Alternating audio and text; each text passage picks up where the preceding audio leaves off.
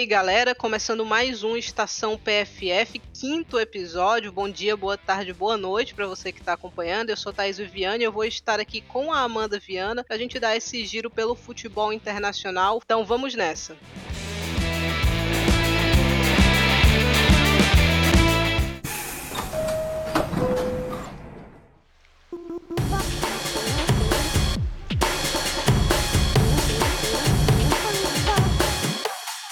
Começando pela Inglaterra, no sábado a gente teve o West Ham 2 a 1 para cima do Aston Villa. Foi uma partida isolada. A Dagny Briansdott, Amanda vai me corrigir se eu tiver falado errado depois, abriu o placar com dois minutos de jogo de cabeça. A Onoka Haiwashi ampliou aos 14 minutos, uma bola que sobrou para ela dentro da área.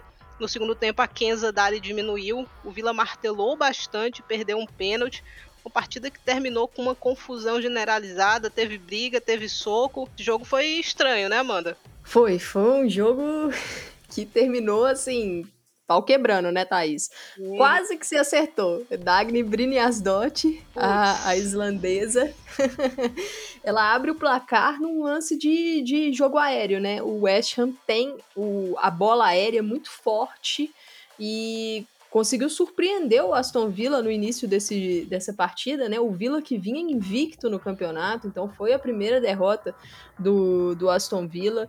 E, e, algo que eu queria pontuar, a experiente zagueira Rachel Corsi, né, jogadora da seleção escocesa, ela tem atuado como volante no Aston Villa. Então, às vezes, ela atua ali na frente da zaga, às vezes desce para compor uma linha de três, né, e isso tem dado segurança para a equipe do Villa nesse início de campeonato, mas não, não deu tanto no início desse jogo. E o West Ham conseguiu surpreender, mas ainda assim, a, as visitantes buscaram, né? Tentaram reagir e teve um pênalti aos 73 minutos em cima da Rachel Daly e a Daly começou o campeonato é, numa forma assim exímia. E ela é a batedora oficial do time. Só que a Alicia Lehman pediu pra bater, Thaís. Ela nem e pediu, aí... né, Amanda? Que a, a Daly sofreu o pênalti, ela caiu meio de costas pra bola, né? E a Lehman é. já se prontificou ali a pegar a bola para bater. Ela até é uma boa batedora, mas assim, não tem como, né? Usurpar o pênalti, assim, eh, na cara da outra batedora. E ela mudou a batida, né? Geralmente ela bate alto, bate colocado, ela bateu cruzado, tudo errado. Tudo equivocado. Tudo errado. Ela facilitou o trabalho da Mackenzie Arnold, a goleira australiana do West Ham, que, que defendeu. Foi uma batida cruzada, telegrafada. E, e, nesse momento o jogo tava 2 a 0 pro West Ham, e assim, a treinadora Carla Ward não gostou nem um pouco dessa troca de batedoras. Rolou até uma fala da Ward é, na entrevista pós-jogo, né? Falando que, que ia rolar uma conversa. E essa conversa rolou, porque a Ward já falou, né, durante essa semana, que, que deu ali um ultimato, né? Não falou exatamente com essas palavras, mas rolou um ultimato. Não vai então, se repetir não falou, vai né? se repetir. e assim, o, o Aston Villa ainda conseguiu, como você falou, diminuir com a, Kenza, com a Kenza Dali, que foi um belo gol, né? Ajeitada da Dale, a Dali bate bonito no ângulo, mas não conseguiu evitar essa primeira derrota no campeonato. E a emoção ficou pro final, né? A zagueira francesa Hawa Sissoko, ela se envolveu numa jogada com a defensora do Aston Villa, Sarah Meilin. A Meilin aparentemente estava provocando, deu uma instigada na Sissoko, só que a Sissoko perdeu a cabeça. Deu ali uns dois socos na Meilin que caiu é, colou uma confusãozinha generalizada, a juizona expulsou a Sissoko e deu cartão amarelo para Maiden e o jogo terminou naquele clima, né? Depois foi divulgado, né, pela FA que os dois clubes, Aston Villa e West Ham, acabaram sendo punidos, né? É, cabe, é, cabe tentar um recurso dessa punição e a Sissoko também foi punida pelo lance e a Sissoko ela divulgou um comunicado né, nas redes sociais é, falando, né, pedindo, pedindo desculpa, falando que se arrepende, mas falando uma coisa muito séria, muito grave e que a gente lamenta, né?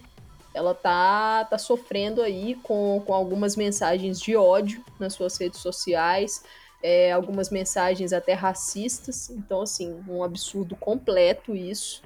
E isso não pode acontecer assim, em lugar nenhum, em momento nenhum, de forma alguma. Então fica aí a solidariedade para se socorro sobre essa, essas questões, mas a partida terminou quente, tá? Terminou pegando fogo, né? Aí é, realmente a Sissoko se excedeu ali no momento, né? Mas nada justifica os ataques que ela vem sofrendo aí, então péssimo por parte da galera que vai atacar jogador em rede social. No domingo, a gente teve o líder em campo, né? E o líder goleou Manchester United 4 a 0 para cima do Brighton. Outro sacode que o Brighton tomou nesse começo de temporada, né? Já tinha sido goleado contra o Arsenal, agora uma goleada contra o Manchester United. O primeiro tempo já terminou 3 a 0. Ela tune duas vezes. Primeira de cabeça, né? Completamente sozinha. E outra numa bela assistência da Galton. Tune finalizou cruzado própria Lea Galton completou o terceiro com assistência da Tune dessa vez. Na segunda etapa, Adriana Leon fechou o placar e mais uma vez a Galton, hein? A Galton distribuindo garçonete, hein, Amanda, dessa partida? Foi, foi um bom jogo dela, né? Ela que, que às vezes é criticada pela, pela torcida, mas fez uma boa partida contra o Brighton. E assim, o Brighton me surpreendeu nesse jogo, porque normalmente não é uma equipe que, que deixa tantos espaços assim, né? O jogo da estreia contra o Arsenal rolou uma expulsão, então foi acabou condicionado daquela forma, mas eu não imaginava um Brighton tão aberto e com tantos problemas na defesa assim contra o Manchester United. A, a equipe cedeu os espaços que o United precisava, cedeu muitas jogadas em profundidade e, e as Red Devils aproveitaram muito bem. Eu acho que vale destacar esse, esse United aqui no Estação, porque, na minha visão, é a melhor equipe do campeonato até o momento. Tá na liderança, tá jogando muito bem, é a equipe que tem desempenhado o melhor futebol até aqui. Né? Tem algumas características que, que a gente percebe em todas as partidas pressão forte na saída de bola, forçando os erros, movimentação constante no setor ofensivo. Então, assim, joga com, com a sua atacante saindo da área. Nessa partida contra o Brighton foi a Nikita Paris que substituiu a Alessia Russo. O Mark Skinner falou que ela deve ficar parada em torno de umas duas a três semanas ainda, né? Ela que teve uma pequena lesão. Então é um United que se movimenta muito bem, e ataca espaço e está em sintonia. A sua defesa não tem sofrido. A Mary Earps fez uma grande defesa contra o Brighton, ela foi decisiva quando foi necessário e, e eu acho que os reforços entraram muito bem. A Maia Letícia encaixou muito bem na zaga. A Lucia Garcia começou muito bem a temporada ali pela direita, né? Ela que não é aquela jogadora de abrir na amplitude, de pisar na linha ela trabalha mais por dentro para abrir o corredor para sua companheira espanhola Ona. Então, um início muito interessante do Manchester United. É, vamos ver como é que a equipe vai conseguir sustentar isso ao longo do campeonato, né? Porque normalmente começa bem, mas acaba perdendo força do meio para frente. Então, vai ser interessante ver isso. E um destaque foi que a Ona Bate ela saiu com uma concussão no finalzinho do jogo rolou um choque, é, precisou ser feita até uma substituição por concussão, né? Porque o United já tinha feito todas as suas cinco trocas e, e ela é dúvida pro, pro jogo desse próximo final de semana, é, mas parece que está evoluindo bem o quadro dela. E, e, um destaque do Brighton, né? Para a gente não falar que, que foram só coisas negativas. O destaque positivo da temporada até aqui do Brighton vai para a ponta direita Kate Robinson. É, ela tem sido peça constante nas listas do Sub-23 da Inglaterra já havia feito uma boa estreia de campeonato contra o Arsenal. Naquele jogo ela entrou no decorrer da partida, mas aí se tornou titular, marcou no segundo jogo e contra o United foi a peça mais perigosa desse Brighton. Ela trabalha muito bem pela ponta direita, é veloz, é incisiva. Então é um nome para a gente ficar de olho para a sequência. Seguindo aqui, a gente teve o Chelsea em campo também, uma partida bem sofridinha das azuis. O Chelsea demorou para abrir o placar, né? Só com 37 minutos a Raiten cruzou e a Harder subiu livre de cabeça para completar. É, antes dos 10 minutos do segundo tempo, o Everton empatou após um escanteio, né? A bola ficou pingando ali e a Buchanan acabou marcando contra. mas não demorou muito, ali seis minutos depois a Harder colocou o Chelsea na frente novamente de pênalti, pênalti bem duvidoso, o jogo ficou vivo, mas o Everton eu fiquei com a sensação que não tinha força para empurrar o Chelsea. Eu acho que o, Everton ainda está precisando de um ajustezinho final, porque às vezes o meio de campo é, das Toffees né, fica muito morto.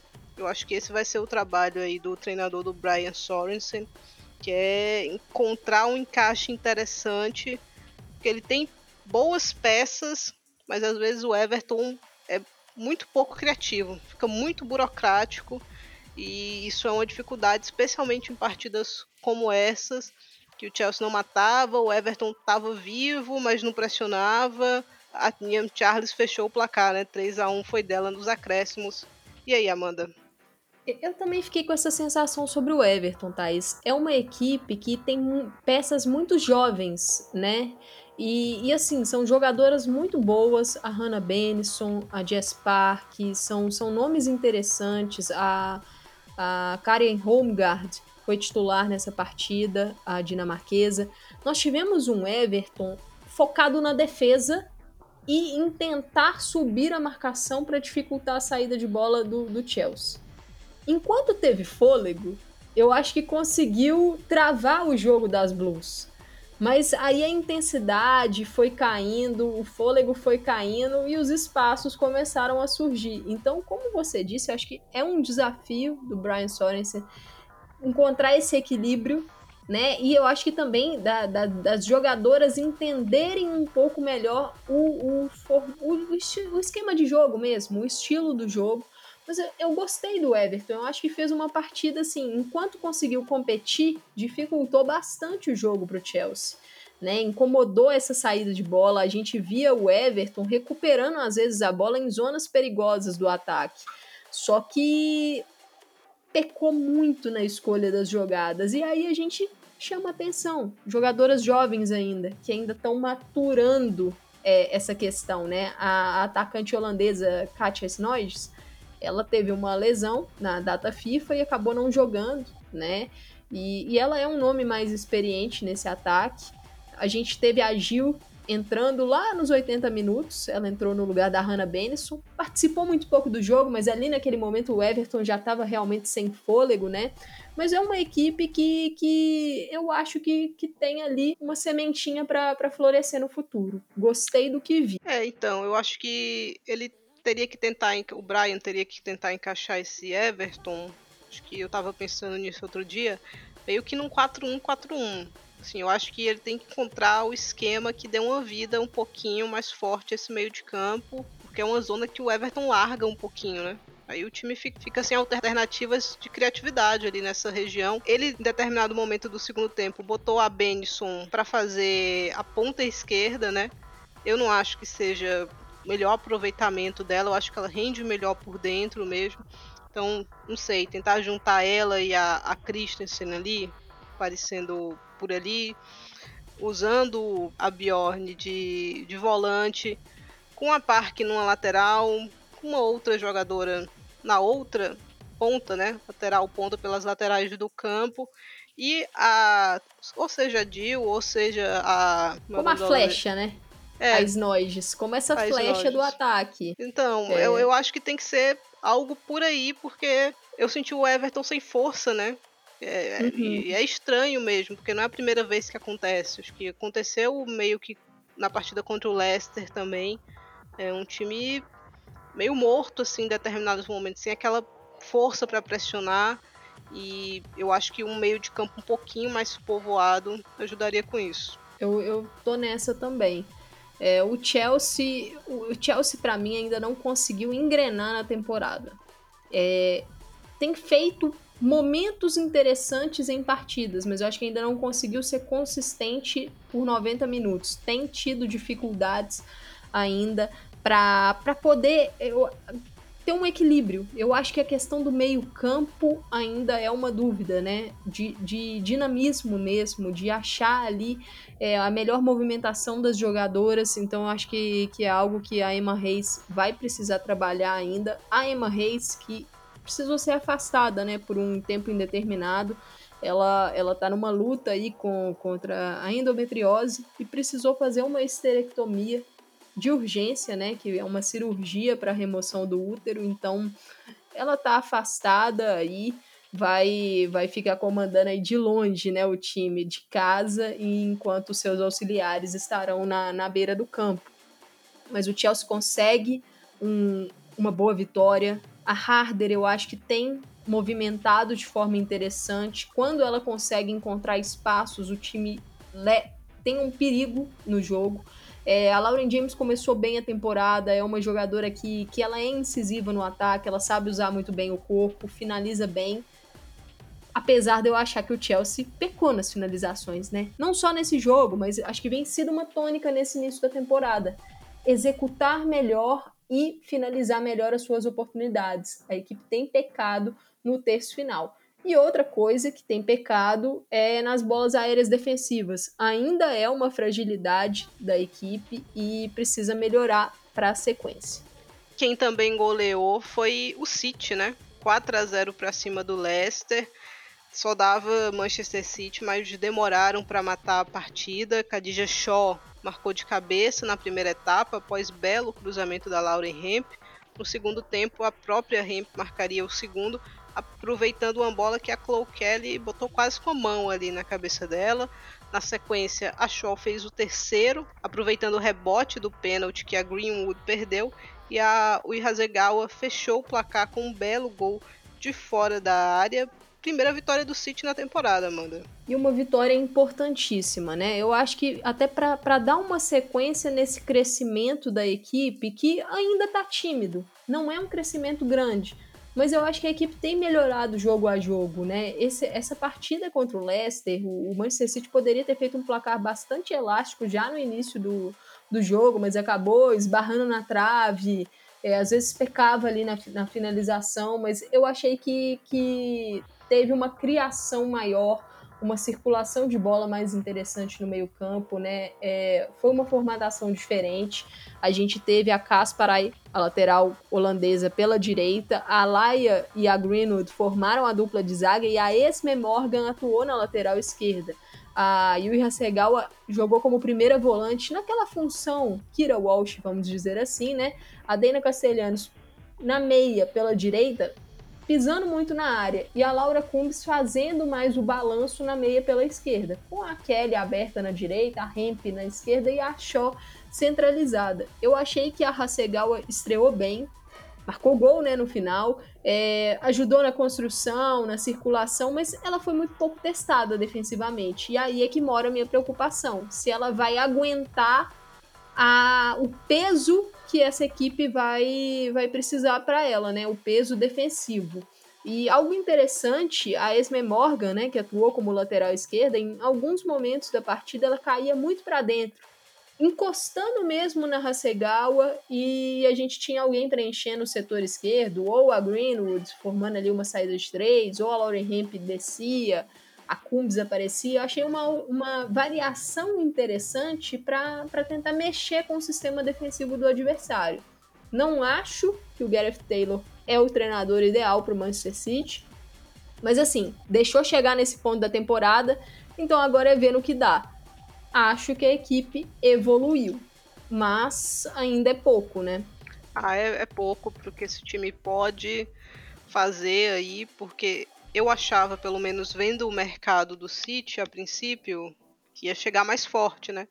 Mas aí perdeu peças importantes que não podia perder e parece que o City vai fazer outra temporada como foi a do ano passado, né? Nadando contra a maré, tentando correr atrás ali de pontos importantes. Então, tudo bem que ainda tem os confrontos diretos, mas já perdeu um, né? Um deles já foi, que foi contra o Chelsea. Acho que o City tem que prestar bastante atenção, né? Assim, é um grupo com muitas jogadoras de nível muito alto, né? E essas jogadoras elas querem estar nas principais competições que, que existem. Então é um, um, grupo que eu acho que não vai aceitar ficar tantos anos assim fora de, de uma fase de grupos da Champions, né? Então é um detalhe Querem ser desafiadas, aí. né? Então, Querem. Agora o Gary Taylor ouviu a gente, né, Amanda? Nossa. Essa formação aí dele. falamos aqui no último Estação. É, eu, na verdade, eu acho que o único erro aí foi Caspara e Esme Morgan, que eu tinha colocado a Morgan como lateral direita e a Caspara como lateral esquerda. Mas a linha de zaga foi exatamente a mesma que, que a gente comentou aqui. Mas assim, você tem uma Laia Alexandre, não tem como você não usar ela na zaga, na minha visão. Porque o que ela vai te entregar ali supera muito o, que eu acho que a Steph Houghton está para entregar hoje, né? A Houghton, lesão séria, né? Já tem uma idade, então acho que não vale nem comparar tanto assim. É, ainda nessa rodada a gente teve o Tottenham vencendo o Liverpool, né? 1 a 0 uma partida bem equilibrada, o gol saiu logo no começo, né? 11 minutos a Celine Bizet cruzou a bola desviou na linha feia e matou a goleira, a Lols. O Liverpool começou surpreendendo todo mundo, né? Derrotando o Chelsea lá na primeira rodada, mas ficou por aí, não pontuou mais. A situação do Liverpool só não é pior que a do Reading e que a do Leicester, né? Que ainda não pontuaram. O Leicester, inclusive, já tem quatro partidas disputadas, então a situação lá é um pouquinho mais dramática. É, o Tottenham apesar dos seis pontos, parece com menos gás do que na temporada passada, Amanda? Eu acho que sim. E, e assim, o campeonato está mais competitivo. É, acho que esse Tottenham ainda precisa encontrar um pouco o equilíbrio, né? A, a formação titular, eu acho que a Rihanna Skinner ainda não achou. É, a Celine Bizet a norueguesa foi bem nessa partida, mas foi um Tottenham que, que pecou em muitos momentos, poderia ter vencido de forma um pouco mais tranquila se tivesse aproveitado algumas chances, mas é uma equipe que, que eu acho que, que ainda está precisando se encontrar. E quanto ao Liverpool, se, se já está difícil, na próxima rodada vai enfrentar o Arsenal, né, Thais? Então, na, nada tão ruim que não possa piorar, né? O Arsenal, inclusive, venceu o Reading suou bastante, sofreu bastante nesse jogo. É, com 27 segundos, a Black Stenius poderia ter aberto o placar, recebeu um bolão, mas acabou finalizando em cima da goleira. A Vin Reuter também teve chance, a bola passou raspando na trave. Foi na terceira vez que a Black Stenius não desperdiçou, né? Uma bela trama ali com a Midema fazendo pivô. Ali a Valt enfiou uma bola para achar a Black Stenius, que a Lia enfiou uma bola para Little, né? Que a Little achou a Black Stenius, que finalizou de fora. De resto, a gente teve um show de gols perdidos para os dois lados, né? Que terminou a partida ali com o Reading podendo empatar, não empatou por pouco. A goleira Jack Burns estava fazendo sua estreia na liga, que fez um jogo muito interessante aí para a gente ficar atento e assim poucas vezes eu vi o torcedor do Arsenal com tanto medo de uma partida quanto desse jogo, viu, Amanda? O, o, torcedor do Arsenal, ele tá traumatizado com o jogo da temporada passada contra o Birmingham, que foi o fatídico jogo que tirou o título do Arsenal, né? E poderia ter sido aí, né? Um Birmingham 2.0, talvez, esse jogo contra o Reading, pro, pro Arsenal tropeçar. O Arsenal deu muito mole e eu acho que vem dando mole na temporada. É uma equipe que ainda não conseguiu engrenar. E, e assim, sinto um pouco de passividade no time em momentos da, da partida. Parece que a equipe se desliga, né? A jogada do gol ela foi muito boa. Por quê? Porque foi uma troca acelerada de passes, sem precipitação. Foi ali, foram passes rápidos. Então foi quando a equipe realmente fugiu da postura mais passiva e envolveu a equipe do Reading gerou espaços e aproveitou esses espaços. Não achei um jogo assim do Arsenal nulo ofensivamente. Criou oportunidades, mas não aproveitou na hora que tinha que aproveitar. Finalizou na trave, finalizou em cima da goleira, teve pênalti para bater, que é a Kim Little, que é uma batedora que normalmente não erra, perdeu, né? A Jack Burns fez uma ótima defesa e acabou deixando o placar ali vivo. Aquele 1 a 0 que foi ficando dramático, o Redding começou a acreditar, começou a lançar umas bolas em profundidade, a Lotte Wubbenmoy acabou perdendo tempo em alguma dessas jogadas e a Manu Zinsberger fez defesas providenciais. O jogo aéreo do Redding incomodou o Arsenal com a Zinsberger e a Frida Mano em outra oportunidade salvando em cima da linha. Então foi um Arsenal que deu sopa pro azar mas acabou conseguindo a vitória, se mantém ali na ponta, se mantém 100%, mas ainda não convence no campeonato inglês, né? Fez um bom jogo contra o Tottenham e acabou não fazendo uma boa partida contra o Reading. E uma coisa que eu vou destacar aqui, Thais, não sei o que você acha, mas tô achando o começo de temporada da Viviane Miedema um pouco abaixo. Ela parece ali um pouco desconectada ainda dessa equipe é, essa função dela, atuando mais no meio-campo, parece que não tá dando tanta liga assim. Ah, eu não gosto. Eu já falei isso, a gente já conversou sobre isso. É, não é que ela não funcione nessa posição que ela vem jogando, né? Meio meia de ligação ali. Que eu acho que é um desperdício. um jogador excepcional que é um atacante excepcional, né? Eu sei que ela gosta de fazer essa função também, ela gosta de ter liberdade em campo, mas dentro da área ela é muito diferente das outras, né? Então, eu acho que a posição ideal para ela é de segunda atacante, né? que ela consegue ter essa liberdade, mas a área também não fica deserta, porque tem uma referência lá. É, eu acho que ela tá rendendo abaixo do que pode render. Teve a questão da Euro, né? Verão movimentado, ela teve Covid, então foi um período ali meio complicado, muito exigente, né? Tem várias coisas aí pra gente pontuar, mas ela tá numa marcha a menos, né? Do que as outras companheiras, especialmente levando em conta que a gente viu no meio da semana com Arsenal e Lyon, Lyon e Arsenal, na verdade, ficou claro, né? Sim, acho que até por parte do treinador dela, acho que esse banco deixou claro que para algumas partidas ela não vai funcionar nessa posição. Então eu acho que vai ser um desafio para o Arsenal encontrar realmente esse encaixe. Só que aí para o Arsenal encontrar esse encaixe, eu acho que ele tem que ir no mercado. Que ele tem que trazer pelo menos duas meio-campistas ali a mais para que você consiga usar a Midema de segundo atacante ou de referência, onde você acha melhor, mas acho que hoje com o meio de campo que o Arsenal tem, fica complicado. Exato, e assim, o desafio é Arsenal ir no mercado. A torcida Gunner. E bem no tá mercado, né? É, é. é outro ponto, é outra questão.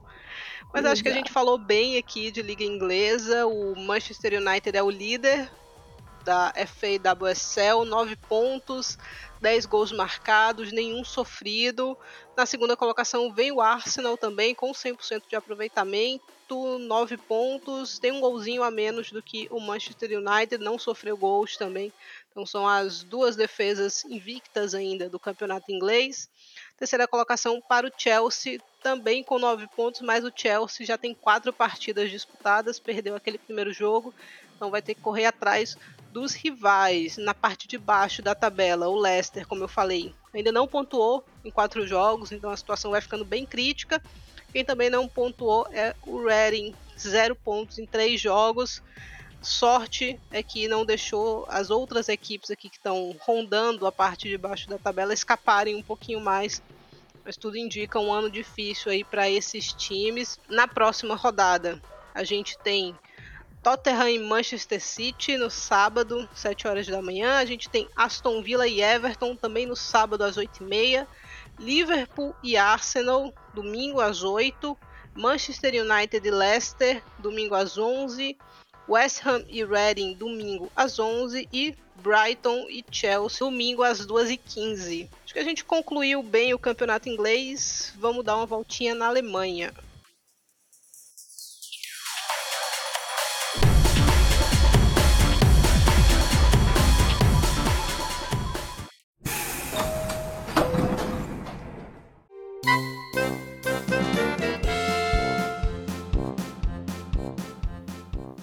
Sexta-feira, a quarta rodada do campeonato alemão foi aberta com uma partida bastante movimentada. Hoffenheim 3, Freiburg 2.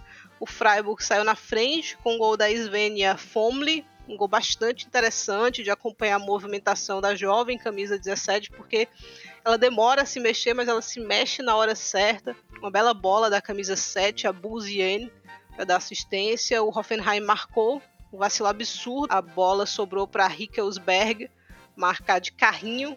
Ainda no primeiro tempo, a Lisa Kolb botou o Freiburg na frente novamente. Mais um austríaca na Liga Alemã para a gente ficar de olho. São muitas, é, essa é mais uma. A goleirona do Freiburg, a Borgarf, já estava ensaiando uma falha há bastante tempo. Ela veio aos 34 do segundo tempo. A Nash Wang bateu uma falta de muito longe que terminou em gol. Por mais que tenha sido uma bola venenosa, o goleiro não pode tomar um gol desses. E aí, três minutos depois, a Tine de Kane virou para o Hoffenheim de cabeça sozinha dentro da área, nem precisou é, pular muito. Chamou atenção o banco de reserva aí, né, Amanda? Do Hoffenheim. Exato. É, Diacole, Nicole Bila e a De Kane, né, reservas. Lembrando que a gente teve aí data FIFA antes, né, dessa última rodada, então talvez alguma coisa relacionada a isso, mas é algo para a gente ficar de olho no decorrer da temporada, né? O Hoffenheim que tenta aí se recuperar na, na Frauen Bundesliga para talvez uma reação visando o time. Ah, acho que tem elenco para isso, tem elenco para brigar, mas não, não pode vacilar, acho que também não pode sofrer tanto quem vai bem, apesar da derrota, é o Freiburg também, que está aqui na parte de cima. Tem uma equipe bastante interessante. Então, esses times da Liga Alemã aí vale muito ficar de olho, porque jogam um futebol muito interessante. No sábado, Turbine recebeu o Wolfsburg, uma partida que não foi equilibrada, mas que as Lobas demoraram a matar o jogo. Alberdorf vimos no banco, até pensando na partida de Champions League, né? Nesse fim de semana agora tem Bayern de Munique e Wolfsburg, então é um jogo importante, é normal poupar. A gente soube, inclusive, é, nesse meio de semana que a Lena tá com problema nas costas, né? Então isso justifica esse banco aí. O Wolfsburg venceu essa partida por 2 a 0. Aos 19 minutos do primeiro tempo, a Vasmut encontrou a Pop livre na área e ela não perdoa marcou 1 a 0. O Wolfsburg continuou martelando, mas parou numa excelente exibição da goleira Fresse do Potsdam. Foram três cara a caras com ela que ela defendeu, um contra a Hurd, um contra a Brand, um contra a Paior, mas aí aos 48 do segundo tempo não deu mais para evitar, a Paior ampliou e fechou o placar, né, 2 a 0. A situação do Turbine é complicadíssima, vai dormir na lanterna essa rodada, tem apenas um ponto em quatro jogos, então negócio para o Turbine esse ano parece que vai ser difícil. Uma pena, porque foi um time que na temporada passada brigou até o fim por uma vaga na Champions League, né? E aí não conseguiu manter algumas atletas e faz um começo péssimo. 10 gols tomados em quatro rodadas, então perigoso esse começo de temporada do Turbine Potsdam. Exato, e assim, acabou sofrendo com um elenco bem enfraquecido da temporada passada para agora e esse começo ruim é, passa muito por isso também. E é um Wolfsburg, Thais, que você cita, né, essa dificuldade de matar a partida. É, tenho percebido que o Wolfsburg está pecando muito ali no terço final. Às vezes toma decisões erradas ou tem concluído mal. E apesar de ter o domínio, o jogo vai ficando vivo né? E, e, isso é algo que as Lobas precisam corrigir para o decorrer da temporada para não desperdiçar aí uma vitória ou uma classificação numa competição porque não conseguiram matar o jogo, né? Tem muita coisa positiva para mim desse, desse Wolfsburg. Sem a bola é uma equipe que dificulta muito para o adversário, se posiciona muito bem, força a saída de bola, então acaba recuperando, né? Via turnover a bola já em zonas perigosas. A, a Alex Pop é, é, uma jogadora assim, ela, ela é tão versátil que nessa partida ela atuou como centroavante. E aí no segundo tempo, quando entra a Eva Paior, a Pop passa a jogar como meio-campista, como segunda meio-campista. Então assim, ela te dá essa, essas opções e isso é muito positivo. Você citou a partidaça da goleira Gil Freze, né? 18 anos, e um lance muito engraçado foi, no primeiro tempo, uma, uma cabeçada que a Pop dá, entrada da área, assim, cabeçada para matar, para fazer gol, a Freze pega com os pés e a Pop percebeu que foi uma grande defesa e foi lá cumprimentar a goleira, nem ela acreditou, né, então foi uma grande partida da, da arqueira, e uma, uma curiosidade, né? A Amber Barrett, que atuou na lateral direita do Potsdam, ela é atacante de origem e ela marcou o gol de classificação da República da Irlanda para a Copa do Mundo. Então fica, fica aí a curiosidade. Mas é um Wolfsburg que por enquanto tem tido um início de temporada aí tranquilo. Mas agora, na sequência, vai ter o grande clássico contra o Bayern de Munique, e aí sim a gente vai ver um teste forte para ver como é que essa equipe tá. No domingo, nós tivemos a surpresa dessa rodada, né? Mapping 1 a 0 contra o Leverkusen. O Leverkusen que havia começado o campeonato muito bem, mas caiu para o Mapping. Não foi uma partida de tantas oportunidades claras. A Baijins perdeu uma né, para o Leverkusen e a Lídia Andrade também perdeu uma para o Mapping. O gol da equipe da Baixa Saxônia veio de pênalti muito bobo que a Austria Maier cometeu, juvenil, se lançou para a bola de forma pouco inteligente, né, para ser delicada, e a Maia Hirata sentiu o contato e caiu. Weiss converteu a penalidade. Com a vitória, o Meppen somou seus três primeiros pontos do campeonato. Então acho que um resultado inesperado por parte do Leverkusen, que tinha começado muito bem é, banco para Ivana de novo, né, Amanda? Até me surpreendeu, né? Ela ficou no banco, não entrou, ela que tinha começado a temporada como titular, né? Então, até surpresa, porque era um jogo que o Leverkusen precisava buscar o resultado, né? Após o, o gol sofrido. Mas é, o destaque dessa equipe continua sendo a Jill Bynes e a holandesa, 21 anos, é um nome, acho que pra gente ficar de olho. Talvez nesse mercado de verão, de, desculpa, de inverno, né, europeu, alguma equipe que queira tentar fazer já uma, uma investida antecipada, ou ali no mercado de verão, porque acho que ela merece aí talvez um time maior. Tá se destacando muito nesse início de temporada. Ainda no campeonato alemão, a gente teve um empatezinho entre Werder Bremen e Duisburg, 0 a 0 0 a 0 bastante insosso, inclusive. O Werder Bremen que propôs um pouco mais, porém longe de ter massacrado Duisburg. O empate não foi nenhum absurdo. Quem goleou foi o Eintracht Frankfurt, 4 a 0 para cima do Essen, né? O Essen já estava perdendo com 3 minutos de jogo. Camila Vancouver abriu o placar de cabeça, o Frankfurt continuou melhor, poderia ter ampliado. Aos 34 minutos veio o lance que definiu a partida, né? Bola esticada para a Niomi. A Klassen deu um carrinho tentando tocar a bola, mas tocou só na jogadora do Frankfurt. Ela era a última defensora e foi expulsa. Dois minutos depois, o Frankfurt ampliou com a Tânia Paolek de falta e no segundo tempo, a Shakira Martinez completou o placar. O terceiro gol dela foi um golaço, driblando a goleira. O quarto foi de barriga, empurrando a bola para o fundo das redes. O Frankfurt segue ali coladinho com o Bayern de Munique, né? Não vacila. Só dois pontinhos separam essas duas equipes do Wolfsburg. Então, outro bom começo de temporada do Frankfurt, que apesar de ter caído na fase prévia da Champions, né, Amanda? Segue bem aqui no campeonato alemão segue bem e tem um time muito interessante, né? Vou destacar aqui que a brasileira Letícia Santos, ela entrou nesse jogo aos 76 minutos e ela atuou como lateral direita e foi dela o cruzamento para o segundo gol da Shakira Martinez. Com a entrada da Letícia Santos, a Kleinhardt, ela acabou se tornando zagueira pela direita, né? A Kleinhardt, Sofia Kleinhardt, que tem jogado como lateral direita no Frankfurt.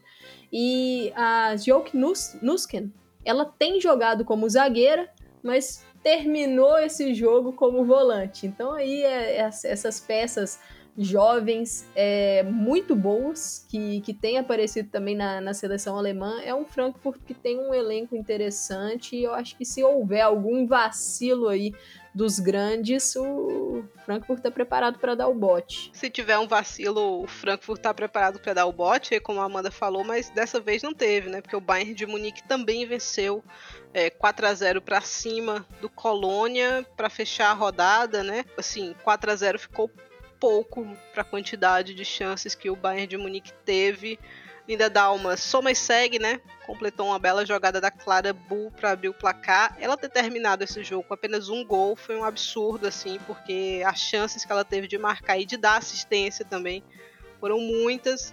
O segundo gol foi contra da equipe do Colônia, né? O terceiro gol foi dela, Tainara. A Tainara estreou como goleadora no Bayern de cabeça, aproveitando bem as oportunidades que tem. É, o quarto gol foi de letra, da Lina Mago com a assistência da Cat. A sua queridinha aí, Amanda, né? Protegida. Não, temos que ficar de olho em Francisca Cat, né? 17 anos, é, ela consegue mais uma assistência no, no campeonato alemão. Ela que vai fazer 18 anos daqui a pouco, né? No dia 24 de outubro. Mas tem entrado bem, é uma, uma atleta que ela tem atuado normalmente como uma meia aberta, né? Mas que ela não trabalha tanto na amplitude, ela gosta de trazer mais para dentro e tem boa leitura de movimentações, então acho que, que tem conseguido entrar aí nos segundos tempos, ganhado experiência e participado bem, né? Vale destacar também a partida da, da goleira Manon Klett, do Colônia, salvou a equipe em algumas oportunidades aí, e o Bayer ele peca no terço final em alguns momentos. Tem que ser mais eficiente, né, para poder aproveitar melhor as oportunidades e deixar o placar ali um pouco mais tranquilo de forma mais rápida.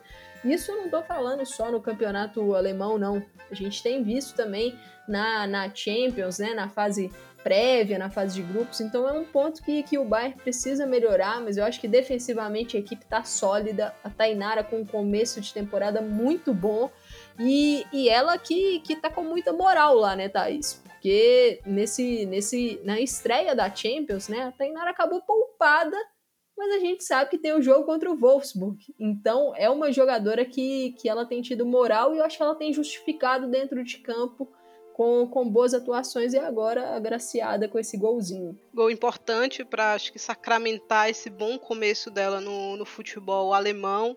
É, olhando aqui para a tabela da Frauen Bundesliga, o Wolfsburg é líder com 12 pontos, são quatro vitórias em quatro jogos, 14 gols marcados e dois gols sofridos.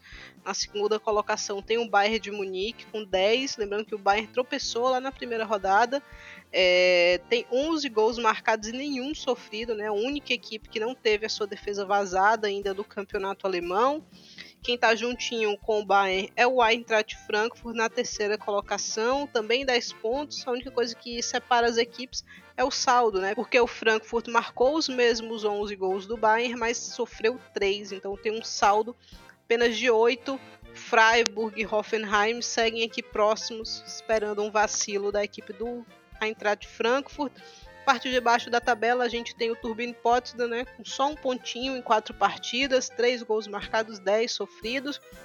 O Werder Bremen também está por aqui com dois pontos. É, são sete gols sofridos e apenas dois marcados. Quem tem um pontinho a mais que esses dois é o Essen, que está por aqui também perigando. Então temporada vai ser complicada para essas três equipes que o Mapping com a vitória conseguiu respirar um pouquinho. Na quinta rodada do campeonato alemão, a gente vai ter Mapping e Potsdam, sexta-feira, às 2h15. A gente também tem Freiburg e Leverkusen no sábado às 8 horas da manhã. Essen e Hoffenheim no domingo às 8 o grande duelo dessa rodada, né? Wolfsburg e Bayern de Munique, domingo às 9 horas da manhã. O Eintracht Frankfurt vai enfrentar o Duisburg no domingo às 11 e o Colônia enfrenta o Werder Bremen no domingo também às 11 horas. Vamos subir no nosso trenzinho e embarcamos para a Espanha.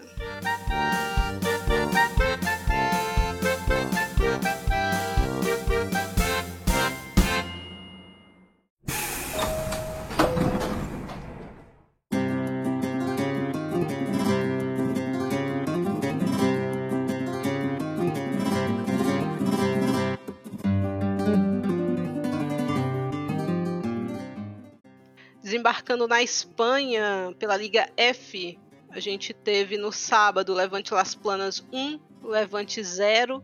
Tivemos o primeiro tropeço do Levante nesse campeonato espanhol, empatou essa partida. O Levante teve a oportunidade de abrir o placar de pênalti, mas a Alba Redondo parou na Doris Bate. O Levante esteve muito impreciso, perdeu algumas boas chances até que a Mayra Ramírez apareceu para balançar a rede do Levante Las Planas. Que começo de temporada espetacular da colombiana, sendo uma peça importantíssima para a equipe granota, marcando muitos gols. É, o Levante Las Planas acabou empatando essa partida com a Irina Uribe. Bola aérea lançada da defesa, uma casquinha no meio. Ela entrou nas costas da Antônia e marcou um golaço Levante pressionou bastante depois, ainda botou uma bola na trave com a Mayra, mas não teve jeito. Mas o jogo com erro de arbitragem, Levante reclama de uma bola de cabeça da Lady Banhos que teria cruzado a linha. A sensação é realmente que a bola entrou, vendo é, a partida e depois o replay. Então o Levante teria feito um 2 a 0 ali. Então um, erro de arbitragem que vai custando pontos muito preciosos ao Levante, que está aqui na parte de cima da tabela, mas já não está empatado em pontos com o Barcelona. Então, um tropeço caro que o Levante não estava esperando e um pontinho importantíssimo aí para o outro Levante, né? Para o Levante Las Planas, também começou muito bem a, a temporada. A gente teve Real Sociedade 1 a 1 com o Granadilha Tenerife, assim, uma partida simplesmente inexplicável, como a Real não saiu na frente, amassou o Granadilha, teve um gol bizarro anulado por impedimento que não existiu nunca, outro erro grosseiro de arbitragem.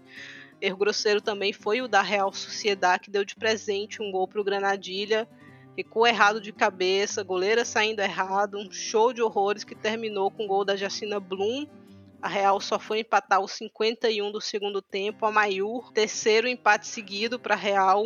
Esse tipo de ponto que Astur e Urd não estavam deixando escapar na temporada passada por isso conseguiram um vice que hoje parece bastante difícil de se repetir, não porque a Real esteja jogando mal, mas as falhas defensivas elas estão custando mais caro do que elas custaram na temporada passada.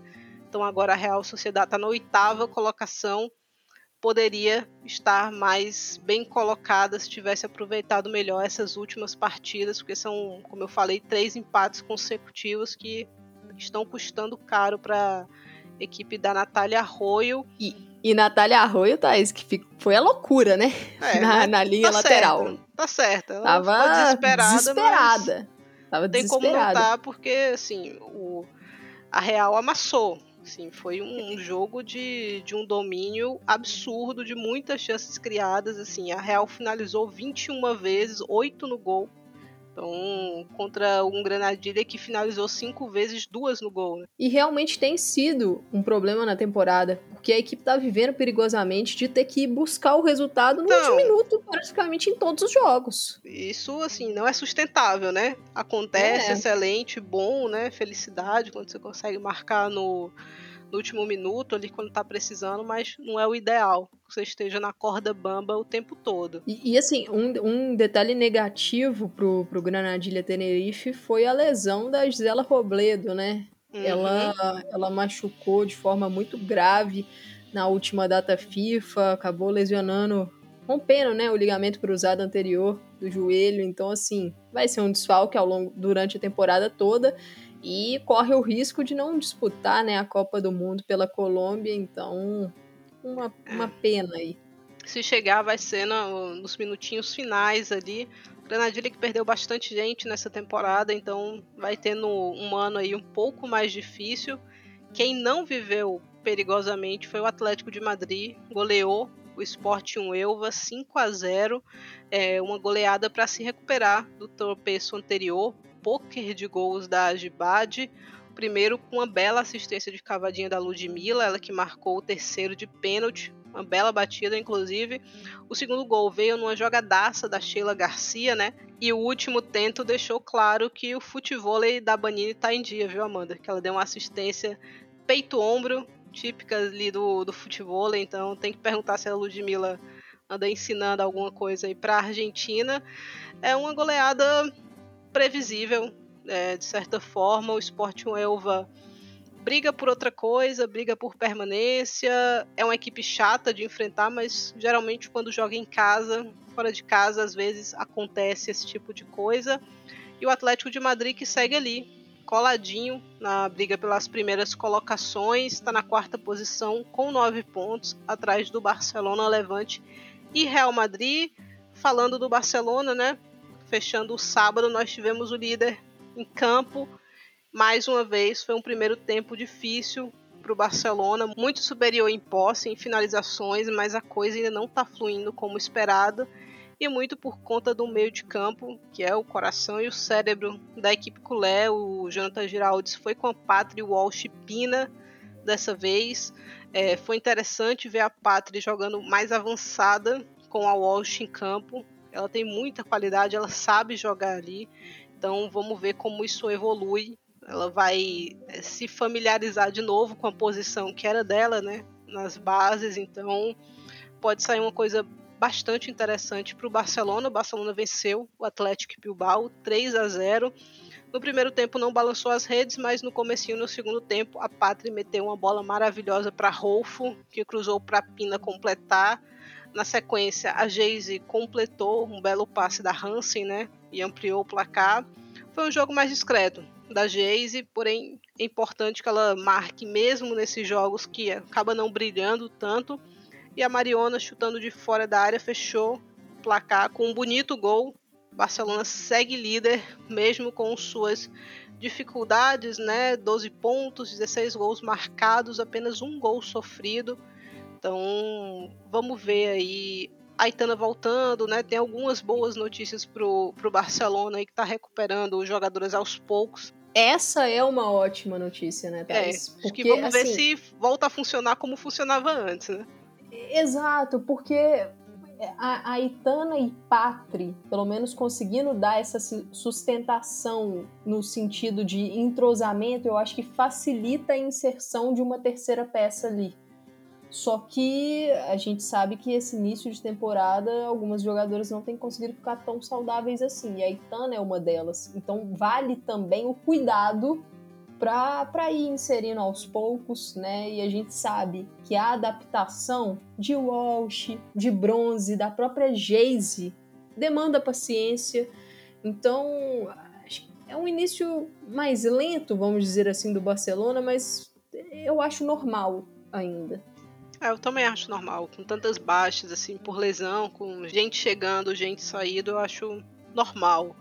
É, quem abriu bem o domingo na Liga F foi o Sevilha, conquistando a sua primeira vitória com goleada para cima do Villarreal, 5 a 0, hat-trick da Ana Franco, triunfo importantíssimo para o Sevilha que estava na parte de baixo da tabela, primeira jornada sem tomar gols também, importante ressaltar isso por parte das andaluzes que defensivamente estavam sofrendo muito. Jéssica Martinez marcou, primeiro tempo já virou 3 a 0. Martim Prieto completou o placar na segunda etapa. É, destaque para Tony Payne, que não marcou, mas deu duas assistências. Então, Sevilha que subiu para a nona colocação com essa vitória. Quem também venceu foi o Valência, dessa vez uma vitória magrinha, 1 a 0 contra o Alhama. É, tudo indica que o conjunto Che vai ter uma vida um pouquinho mais tranquila nessa temporada, está conseguindo as vitórias que precisa, né? Ano passado brigou por muito tempo para não ser rebaixado. O gol foi da Berta Pujadas, com uma generosa contribuição da goleira, frangaço da Noélia Gil. O Alhama segue sem pontuar na primeira divisão, só não é lanterna porque o saldo de gols do Alavés é pior indo para uma quarta rodada sem nenhum ponto, a situação dessas duas equipes é difícil de reverter. Não tem nada perdido ainda, porque são 30 rodadas no Campeonato Espanhol, mas coisa vai ficando difícil. E se a gente teve uma vitória magrinha por parte do Valência, a gente teve também a maior goleada da rodada por parte do Real Madrid. Real Madrid 7 a 1 para cima do Alavés, o Deportivo Alavés primeiro tempo virou 1 a 0 para as Gloriosas, mesmo jogando fora de casa, conseguiram ali aproveitar bem a única chance que tiveram de cabeça com a Camila Sais. Eu fiquei com a sensação que ela estava impedida, mas o ângulo da repetição não foi o melhor. O Real criava, mas estava impreciso. Estava pecando, isso mudou no segundo tempo, obviamente. Em menos de 35 minutos, dos 8 aos 40, a equipe fez 7 gols o primeiro foi contra, a Tenea finalizou, mas a O'Halley acabou batendo na direção do próprio gol. Na sequência, a Caroline Weir marcou duas vezes, a Esté entrou e marcou um hat-trick e a Caroline Moller completou a goleada.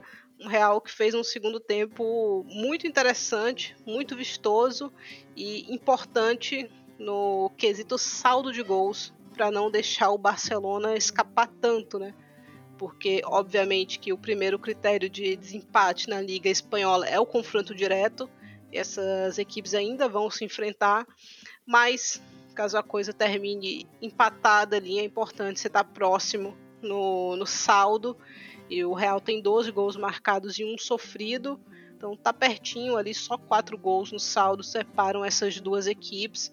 É uma exibição do Real Madrid que mexeu no time, mas acho que soube, não se deixou abalar pelo gol sofrido, pelos gols perdidos no primeiro tempo e acho que construiu bem esse resultado, que é importante, que deixa o Real numa terceira colocação. Ainda tem um jogo a menos, né? Nove pontos. Tem uma partida que foi adiada, então, dependendo do que acontecer nesse jogo, pode estar empatado aqui com o Barcelona. É o, é o tipo de jogo que na temporada passada, em alguns momentos, o Real se complicou, né? Porque em vários momentos. Levou o, o 1 a 0 ali e na temporada passada ou não, saiu, viraria não ou ficaria ou no 2 a 1. Um. Exato, 2 a 1, um, ficaria aquele placar magrinho ali, então importante, acho que para dar uma moral maior, fazer uma goleada desse tamanho. Exato. Foi a maior goleada do Real em casa, inclusive pelo Campeonato Espanhol. Falando em goleada, o Madrid CFF também goleou 4 a 0 para cima do Betis. A situação do Betis vai ficando muito perigosa, muito perigosa. Outro ano difícil aí. A Bosegundo marcou 31 minutos. Depois a Kunandanji ampliou. Ela marcou dois gols nessa partida, marcou o segundo e no segundo tempo marcou o terceiro. E a Grace Chanda fechou é, essa goleada. Kundananji segue num momento espetacular mas um Madrid CFF muito diferente da temporada passada. A Maria Pri acertou a mão com essa equipe, te contratou bem, o time joga com a linha de três zagueiras, tá num, jogando um futebol bastante interessante. Na próxima rodada a gente tem o Madrid CFF Atlético de Madrid, que acho que vai ser muitíssimo interessante para a gente ficar atenta a essa partida. A Maria Pri acho que encontrou o que ela não conseguiu encontrar na temporada passada e acho que a gente vai ver um Madrid CFF de repente brigando na parte de cima da tabela, como foi há duas temporadas. Né? Ano passado foi bem difícil, mas há duas temporadas o Madrid CFF fez uma temporada interessante. Então vamos ver se vai conseguir fazer outra. Quem vai se arrastando é o Betis, né? Um pontinho em quatro jogos, dez gols tomados, assim, uma das piores defesas da liga. Então perigosa a situação do Betis, que não é uma equipe espetacular, perdeu peças, longe de ser aquele Eurobets que foi especulado algumas temporadas, mas não é time para estar tá aqui embaixo, tão embaixo. Então, tão próximo à zona de rebaixamento, 14 colocação. Então, tem equipe para subir um pouquinho mais, para respirar um pouquinho mais. Vamos ver se consegue nas próximas rodadas a classificação, eu acabei passando aqui rapidinho, né, para vocês. O Barcelona é o líder com 12 pontos, na segunda colocação tem o Levante com 10, na terceira tem o Real Madrid com 9, com 9 também o Atlético de Madrid na quarta colocação aqui próximas equipes e o Madrid CFF que também tem 9 pontos. Na parte de baixo, o lanterninha é o Alavés, o vice-lanterna é o Alhama e rondando a zona aqui a gente tem Real Betis e Vila Real. Na próxima rodada, a gente vai ter Atlético de Madrid e Madrid CFF abrindo a sexta rodada às 7 horas da manhã. Alavés e Atlético Bilbao, também às 7 horas da manhã do sábado. Às 11 horas tem Sporting Elva Real Sociedad. Às 1h15 tem Real Betis e Barcelona. Esse jogo aqui pode terminar terrível pro, pro Real Betis. No domingo, às 6 horas da manhã, para maltratar todo mundo, tem Levante Real Madrid. Todo mundo vai ter que madrugar, quem quiser assistir esse jogo. É, às 7, Granadilha Tenerife, Vila Real. Às 11, Valência e Levante Las Planas. E a uma hora da tarde do domingo, Sevilha e Alhama. Fechamos a Espanha, vamos para a França.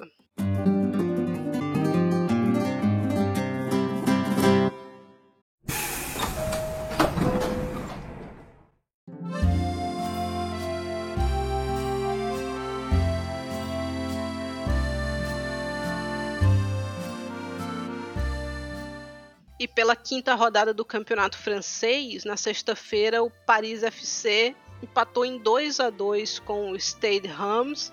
É um jogo movimentado. O Stade Reims abriu o placar aos 40 minutos do primeiro tempo com Kessia Bussi. A vantagem não durou, porque aos 42 a Mathilde Bourdieu empatou.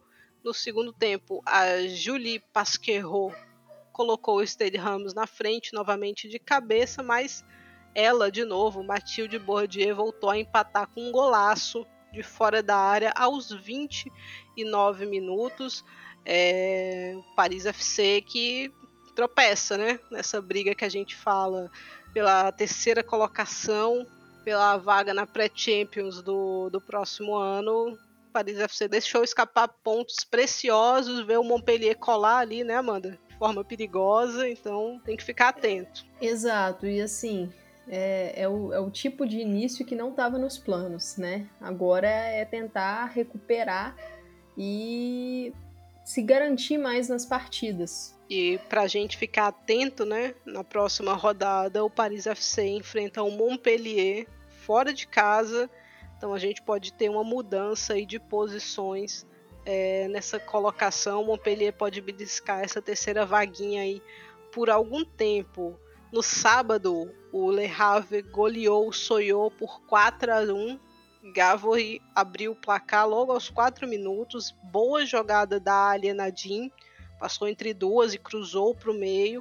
A própria Ali Nadim marcou o segundo. Eu fiquei com a sensação que ela estava impedida, mas não foi marcado. A Morgane Belkter diminuiu, mas durou pouco essa proximidade no placar, porque seis minutos depois Cora Cotton Pelage marcou o terceiro e nos acréscimos a Demier completou o 4 a 1 golaço de canhota. A equipe do Le Havre, que também começou de forma bastante interessante a temporada e está na quinta colocação, enquanto o Soyô vai sofrendo na, na parte um pouquinho de baixo da tabela. A gente falou dele, então vem ele aqui, o Montpellier goleou 4 a 1 para cima do Guingamp. Celeste Burrell abriu o placar aos 28 minutos de cabeça. A Robert ampliou de pênalti no segundo tempo. Nerilia Mondesi fez o terceiro e a Luna Gelwitz marcou o quarto. Quem diminuiu foi a Lorit Entourier. Destaque para Mondesi, que faz um início de temporada muito bom. Está concorrendo a jogadora do mês na de um Arkema. Então, olho nas haitianas, né, Amanda? A gente vem falando isso aqui. Não, olho nas haitianas e realmente é um, um início de temporada muito bom da, da Mondesse e assim, marcou novamente, é uma presença firme no, no ataque do Montpellier e vou chamar atenção também para outro atacante da equipe, que é a Esther Mbakene Arro, ela se destacou no Mundial Sub-20 pela França. É uma atacante que tem um físico muito bom. Ela tem 1,80 e ela realmente tem um bom porte físico. Então, sabe fazer o pivô, tem boa explosão. Acho que vale a gente ficar de olho né, nessa partida. Ela que sofre o, o pênalti pro, pro Montpellier. Então, é uma equipe que começou muito bem o campeonato. E esse confronto contra o Paris FC nessa próxima rodada vai ser bem interessante. Vai ser bem interessante. A Mondesi é uma jovem jogadora, né, de 23 anos. Então, atenção aí a ela, ela que está brigando pela artilharia do campeonato francês. Tem quatro gols marcados até o momento, assim como a Rosemonde Coassi, do Fleury, a Grace Gueioro e a Diani do PSG são essas que estão empatadas na primeira colocação. É, falando em PSG, né? PSG 3 a 1 para cima do Dijon, uma vitória relativamente tranquila do PSG. A Martins abriu o placar com um golaço logo aos 3 minutos, né? Uma bola que sobrou após um escanteio, a Grunen ajeitou e a Martins dominou no peito e bateu para o gol. O Dijon empatou com Madeleine Roth aos 18 minutos, outro golaço. A Roth tirou a de Almeida para dançar, depois acertou um chutaço no ângulo. A Guerreiro desempatou ainda no primeiro tempo de cabeça, né? Ela tem marcado muitos gols nessa temporada, jogando um pouquinho mais avançada. Nos 45 do segundo tempo, a Ramona Blackman fechou o placar com uma bela assistência da Guerreiro. É, dá para dizer que a Guerreiro é o principal nome do PSG nesse começo de temporada, Amanda? Dá sim, dá porque é, é, é, talvez até a principal história, né? Porque a sua saída estava sendo especulada para o Chelsea. É, ela mesma falou que, que não iria se opor a uma saída, ficou e tá deixando seus golzinhos de um PSG que ainda tá buscando o equilíbrio, né? Tá complicado ainda pro, pro PSG esse, esse início de temporada para encontrar ali o posicionamento da equipe. Nessa partida, Sakina Kachaui, Elis de Almeida e Ashley Lawrence foram titulares, né? Elas que tiveram problemas de lesão no período de data FIFA, então foram titulares. E, e o PSG mudou um pouquinho é, a sua formatação, achei interessante, acho interessante trazer para cá, que a zaga teve a Li Menguen, a chinesa, na lateral direita, e a gente teve Ilested de Almeida como dupla, e a Ashley Lawrence foi para a lateral esquerda. Com isso, a, a Karchaui foi adiantada para a linha de ataque, né? Porque no meio, a Jean-François e a Jack Gruner ficaram por ali, Jean-François segurando um pouco mais e a Guerrero sempre pisando na área. Ela acumula funções nesse meio, flutuando, ora como 10, ora como uma segunda atacante, então ela é quem tem mais liberdade.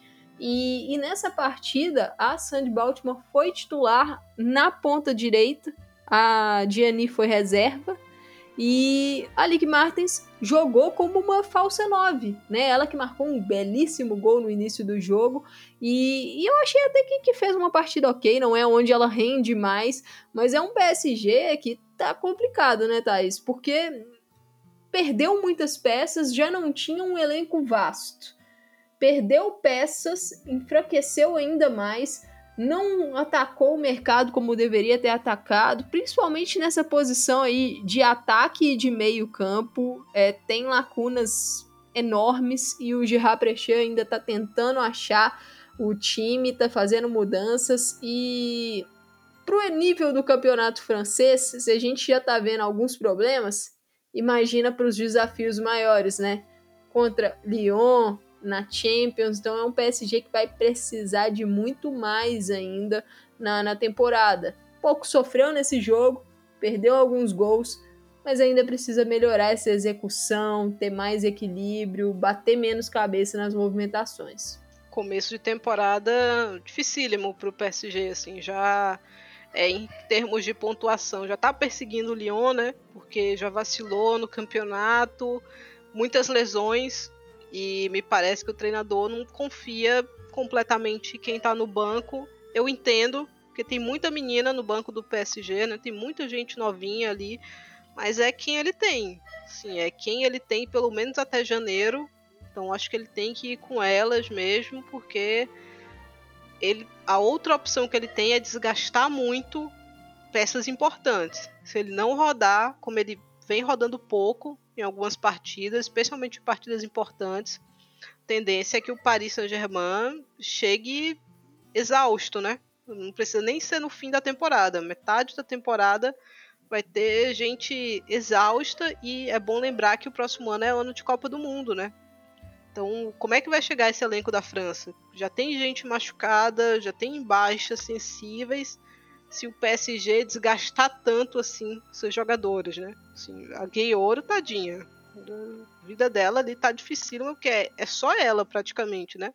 Para sustentar o, o, PSG. Então, a situação tá complicada. É, ainda nessa rodada, a gente teve o Rodé vencendo o Fleury. Primeiros pontos do Rodé no, no campeonato francês, primeiros três pontos abriu o placar com a La Montagne, e, mas viu a Rosemonde Coassi empatar. Pouco, pouquinho tempo depois, a Alexandria Lamontage abriu o placar com 11 minutos, a Coassi empatou aos 16 e depois no segundo tempo a Lamontage de novo deixou o Rodé na frente, chamou a atenção é, assistência do primeiro gol, né, da Barbans, uma belíssima bola enfiada para La Montagne e no segundo tempo uma falha terrível da, da goleira do Fleury, Arreio, é, bateu uma roupa ali que difícil entender numa falta que a Saunier bateu de muito longe. E aí ela estava de novo lá para a La Montagne estava lá de novo para aproveitar essa bola, não tinha nada a ver com isso. Quem também venceu foi o Lyon, 3 a 1 para cima do Bordeaux, um jogo que foi resolvido no primeiro tempo. Um Lyon que está também num momento complicado, né, Amanda? De lesões. A Roran abriu o placar, um belo gol, pegando de primeira. A Malá acabou empatando a partida contra. A bola bateu nela, né? Completamente sem querer. É, mas o empate durou pouquíssimo porque a Baixa achou a Renan na área. Ali ela não perdoa. É, foi a própria Malá que se redimiu, marcando 3 a 1 Outra vez a Baixa levantando, encontrando a Renan, só que a Renan dessa vez desviou para o meio e a Malá mandou para o fundo das redes essas lesões preocupam no Lyon, especialmente visto que aconteceu no meio da semana, né, Amanda? Exato, preocupam bastante, porque assim, é, o elenco acabou ficando pouco profundo, né? No setor da zaga já existia essa falta de profundidade, isso é um fato. Mas nos outros setores isso não era tão latente assim, só que com muitas lesões ao mesmo tempo, é, você perde ali uma ada e não sabe por quanto tempo você vai perdê-la é, acaba tendo que fazer ali compensações de peças. E tem muitas jogadoras jovens e inexperientes como peça de reposição, então acho que é algo que a Sônia Bom também tá, tá tentando colocar aos poucos, para não colocar todo mundo ao mesmo tempo. Por exemplo, nessa partida, a Vicky Bechot foi titular, né? Ela que foi um, um dos destaques da França no Mundial Sub-20, é uma jovem jogadora boa, foi titular mas tem que saber o momento de colocar. E a gente viu, né, na Champions que, que o Lyon acabou pagando o preço, né, pela sequência de jogos, o cansaço, essa dificuldade de rodar o elenco e também de achar ali um equilíbrio. Isso fez diferença na Champions. Nesse, nesse jogo contra o Bordeaux não fez tanta diferença assim, porque acho que o, Leon, o Lyon conseguiu se impor né, na partida, ainda que tenha levado o empate, conseguiu virar ali, é, vir, passar novamente à frente né, no placar de, de forma rápida, mas é uma equipe que tem encontrado alguns, algumas dificuldades, tem tido alguns problemas é, na defesa o controle ali da, é, das costas, né, das zagueiras, das laterais, é, tá difícil. Às vezes entram algumas bolas ali que não poderiam entrar e a recuperação não é tão eficiente assim. A transição defensiva também é um problema. Mas o Lyon vai encontrando seus golzinhos por meio da bola parada e da bola aérea. Então isso tem garantido as vitórias da equipe, né? Achei até que rolou um gol mal anulado da Cine Brum é, no segundo tempo. É, marcaram saída de bola da, de uma jogada da Amandine Henry, né? Ela que cruzou a bola para a Brum antecipar a zagueira e a goleira. Eu achei que a bola não saiu, mas foi marcado. A brasileira Amanda Gutierrez, do Bordeaux, entrou no jogo aos 52 minutos. Ela, ela levou perigo em um lance, né? Um lance de escanteio, que foi uma cabeçada da Amanda que passou bem perto, por cima do gol da Endler, mas passou perto. E esse tipo de lance, bola aérea, cruzamento na zaga do Lyon, problema. E não é de hoje, né? Esses problemas que eu citei, transição, bolas em profundidade nas costas da zaga, jogo aéreo defensivo, são, são pontos que, que já acompanham a equipe há algum tempo. Então acho que fica aí o desafio da Sônia Bom Pastor de resolver isso com um elenco que perdeu algumas peças por lesão, que ainda está precisando recuperar. Você perde uma emboque, que é uma, um, era uma solidez na zaga, contratou a Vanessa Gilli, que chega machucada e a recuperação dela se alonga, complica. Então acho que são muitos desafios aí da Sônia Bom Pastor que, que ela tá precisando ter que trabalhar e resolver rápido. E como você falou, isso no PSG. Não conseguir rodar tanto o elenco vai gerar cansaço é o que tem acontecido no Lyon. Não conseguir rodar tanto já está gerando cansaço e isso está afetando o rendimento em algumas partidas.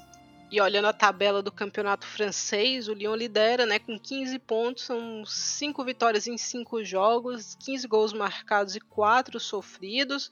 Na segunda colocação tem o Paris Saint-Germain com 13 pontos. Na terceira posição, o Paris FC com 11 pontos. E na quarta, o Montpellier com 10. Né? Então, esse confronto entre eles vai ganhar sabor todo diferente. Na parte de baixo da tabela, o Guiangan não tem nenhum pontinho não pontuou ainda em cinco rodadas. É, o Rodê conseguiu os três, seus três primeiros pontos, né? Então tem três pontos agora.